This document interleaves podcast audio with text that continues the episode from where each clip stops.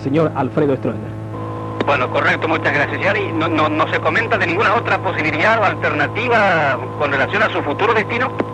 No, hasta ahora también se sigue especulando que podría ser Sudáfrica, pero todo esto en el terreno de la especulación. Lo concreto, lo sincero que podemos decir en términos de información también es que el que fuera ministro del Interior de Alfredo Stroessner, el señor Sabino Augusto Montanaro, está actualmente asilado en la Embajada de la República de Sudáfrica. Intentó hacerlo en la de la República Federal de Alemania, pero sin embargo le fue desechada la posibilidad de Benjamín Esquivel. Estamos con otro contacto, no sé si Jorge Ramos sigue en el contacto nuestro en la línea del móvil desde el centro de Asunción. Jorge, te escuchamos. Más trascendente, lo más importante es que sigue desarrollándose el acto en la Plaza de la Paz, en la Ciudad del Este, como le están llamando a partir de hoy. Mucha gente que, como te comentaba hoy, sigue creciendo en, número me- a medida que transcurren las horas. Tenemos a mano un manifiesto de parte de los funcionarios de la Guardia de Seguridad del Instituto Binacional Lado Paraguayo. Manifiestan su incondicional adhesión a los nobles objetivos de las gloriosas Fuerzas Armadas de la Nación y garantizan al señor comandante en jefe general de división Andrés Rodríguez que seguirán firmes en brindar una adecuada protección a la usina hidroeléctrica más grande del mundo. Viva el Paraguay y firma coronel situación de retiro. Segundo es lo que podemos segundo lescano entiendo de que hay un sello encima y borronea un poco el apellido jefe interino de seguridad. Firma también como visto bueno Félix Amado Rodríguez Gaona comandante de las fuerzas del este con asiento en Ciudad Presidente Stroessner. Esto es calentito Gracias Benjamín Esquivel. Vamos de nuevo a la parte céntrica desde Asunción. Aquí. Asunción, 3 de febrero de 1989.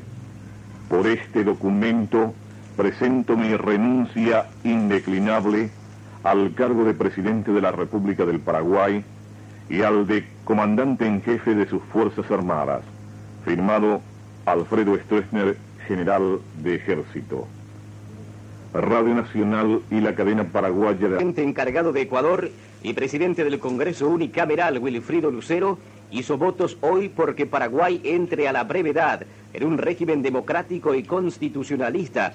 Al comentar el golpe de Estado contra el general Alfredo Stroessner, el político democristiano agregó a la televisión Gama Visión que sería el desear que el general Andrés Rodríguez quien tomara o tomará las riendas del poder, decida cuanto antes, lo más pronto posible, que el hermano país del Paraguay entre en un régimen democrático y constitucionalista, como así parece hacerlo o haberlo ofrecido en su primera proclama. La gran pregunta que nos hacemos muchos aquí en Radio Caritas es qué pasará con Martín Chiola, con el senador Reverchon, con el ministro de Justicia y Trabajo J. Eugenio Yaquet, con quien tenemos un dudoso privilegio el haberle hecho el último reportaje en su cargo de secretario de Estado de la cartera, donde reafirmaba su compromiso con la democracia del país y afirmando a través de sus declaraciones desde Caracas que él seguiría manteniendo el poder cueste lo que cueste. Sin embargo, la historia a partir de ayer, desde las 9 de la noche, es una historia completamente distinta.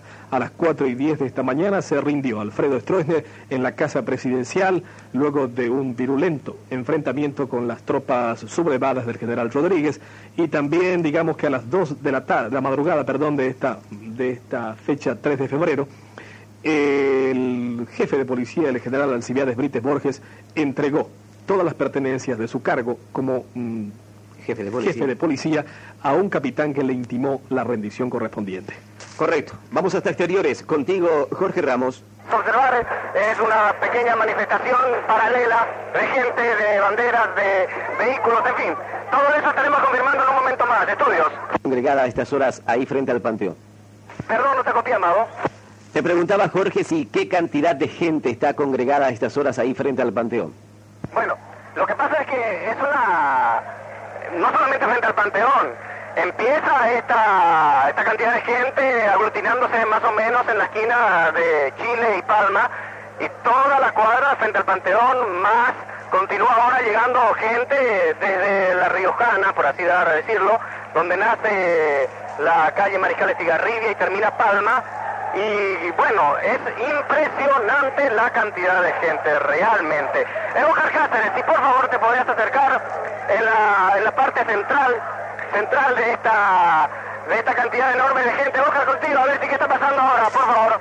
Porque en estos momentos la gente se está disponiendo, por lo menos un grupo de gente, se está disponiendo a marchar hacia la casa del pueblo. Pero dada que la presencia de gentes pertenecen a, distintos sectores políticos. No sabemos si qué, hacia dónde irán los del Partido Dorado, puesto que eh, aquí todo se está confundiendo. Pero un grupo entre febreristas se están disponiendo para marchar hacia la casa de... Sí, correcto, Oscar. Eh, Mamado, podemos estimar aproximadamente en 6, 7 mil personas las que están congregadas, por lo menos en lo que se refiere a esta zona bien concreta, acá Palma, entre Chile y Independencia, aquí también Independencia, Nuestra Señora por el medio también, más o menos en 7 mil, 6 mil, 7 mil personas, pero solamente yo hablo de esta, de esta parte, del microcentro de nuestra ciudad capital, porque en las eh, calles adyacentes también, también se nota la presencia, el andar de muchos, muchos, mucha gente, mucha gente que viene acercándose y de esta manera el grupo se va haciendo cada vez mayor, cada vez mayor el grupo de personas que se manifiesta aquí en el centro mismo de nuestra ciudad capital. Vemos al doctor Domingo Laíno, que ahora de a poco se va retirando ya de este lugar, eh, se abraza con personas que lo interceptan, no puede llegar hasta el vehículo que lo trasladará, no sabemos si es su casa. Y esto realmente es una fiesta bien popular, una fiesta hermosa que estamos viviendo y como siempre, o mejor dicho, siempre no, como muchos lo denominan, una fiesta de la democracia que llega hasta, nuestra, eh, hasta nuestro país. Bueno, por el momento es todo. La caravana de vehículos ahora empieza a moverse, empieza a moverse porque es enorme la cantidad de gente que estaba parada, totalmente, eh, digamos, clausurando la calle Palma. Ahora empieza a moverse de a poco y se inicia esa marcha que Oscar Cáceres ya había indicado anteriormente. Se inicia la marcha aquí en el centro mismo sobre la calle Palma, Historias Centrales. Gracias Jorge Ramos por ese contacto. Hay una interrogante que nos dejaste diciendo quién era el que venía victoriado. Sería bueno confirmar si es el general Rodríguez.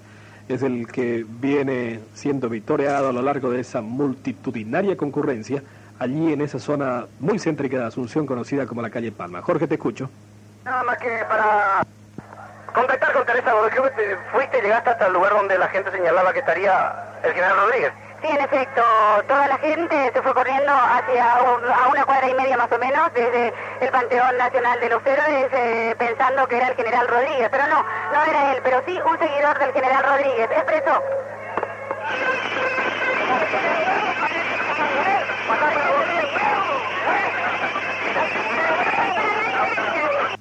Gracias por ese contacto, compañeros. En la zona de la calle Palma, ahora estamos de nuevo en contacto con la cadena oficial de emisoras. Hace un minuto con el oficial de guardia del primer cuerpo del ejército en la caballería, exactamente, y nos ha manifestado que en estos momentos el general Andrés Rodríguez se encuentra dentro de la institución castrense. Hemos pedido contactar telefónicamente, si no con él, con algunos de sus allegados, y nos han, eh, el oficial de guardia que me atendió me dijo exactamente que recién mañana podríamos este, contactar, ver, hablar y conocer otras situaciones que puedan registrarse. Hoy me dijo, aún estamos cubiertos y no podemos hablar para nadie. Gran fiesta en diferentes partes de nuestra República, en la ciudad del Este en Asunción, en Concepción, en Villarrica, según los últimos contactos que hemos mantenido aquí desde nuestro departamento de prensa, tan activo, tan, tan, tan amplio, diría yo, tratando de cubrir diferentes esferas que van desde los móviles, desde las agencias. Eh, Jorge Ramos, si vos podés completar la información. ¿Qué está pasando en la ciudad? Hay toque de sirenas, Jorge. Son sirenas de vehículos que no contento con las bocinas, entonces ponen a funcionar sirenas. Antonio Putani, de nuestra diócesis. Usted no ha vuelto a tomar contacto con él, ¿verdad? Yo eh, he tomado contacto con él hace pocas semanas y he recibido una carta de él estos días. No, no, no estamos, no estamos en la misma recepción con Betty Elizalde de Radio América de Buenos Aires. Eh, Juan Morel estaba al tanto de esta información. Lamentablemente no tenemos la coordinación que la audiencia se merece en términos de rapidez y efectividad. ¿Qué quería ver la Copa Davis? Así como en Villarrica había gente que estaba más interesada en el partido de la, del, en el Estadio de Generación de la Paz. ¿Qué pasó en el canal Guillermo Yaluf anoche cuando habías estado saliendo del canal? ¿A qué hora saliste del canal? Bueno, aproximadamente a las ocho y media, nueve creo que nos retiramos del, o sea, por lo menos yo me había retirado de la empresa y vine hacia mi casa en momentos cuando Luego estuve viendo algunas transmisiones que se hacían en directo, no sé de qué lugar o en qué sitio. Había un partido por un lado y el otro lado, creo que una elección de, de Miss Verano o algo así. De repente súbitamente se cortó una de las transmisiones posterior, el otro canal. Entonces fue cuando sintonicé Radio Caritas y ya este, había ese ambiente previo, porque algunos comentarios surgieron en horas de la tarde en relación a una probabilidad de que ocurrieran algunos hechos. Un cable de la agencia EFE dijo de que el Sistema Nacional de Televisión, empresa a la cual perteneces, había recibido antes del horario de corte, que fue 11.45, una llamada, probablemente de su propietario, Gustavo Stroessner, de que se cortara la transmisión. ¿Fue así? ¿O es una especulación de la agencia EFE o desconoces el hecho? Bueno, desconozco realmente el hecho. Lo, lo concreto es de que fue gente de la Marina están, digamos, ocupando en este momento ganan nueve. Creo que en un momento vamos a seguir sobre el tema. Vamos a intentar de nuevo. Betty Elizalde, buenos días desde Radio Caritas. Un saludo muy especial a la audiencia de Radio América de Buenos Aires.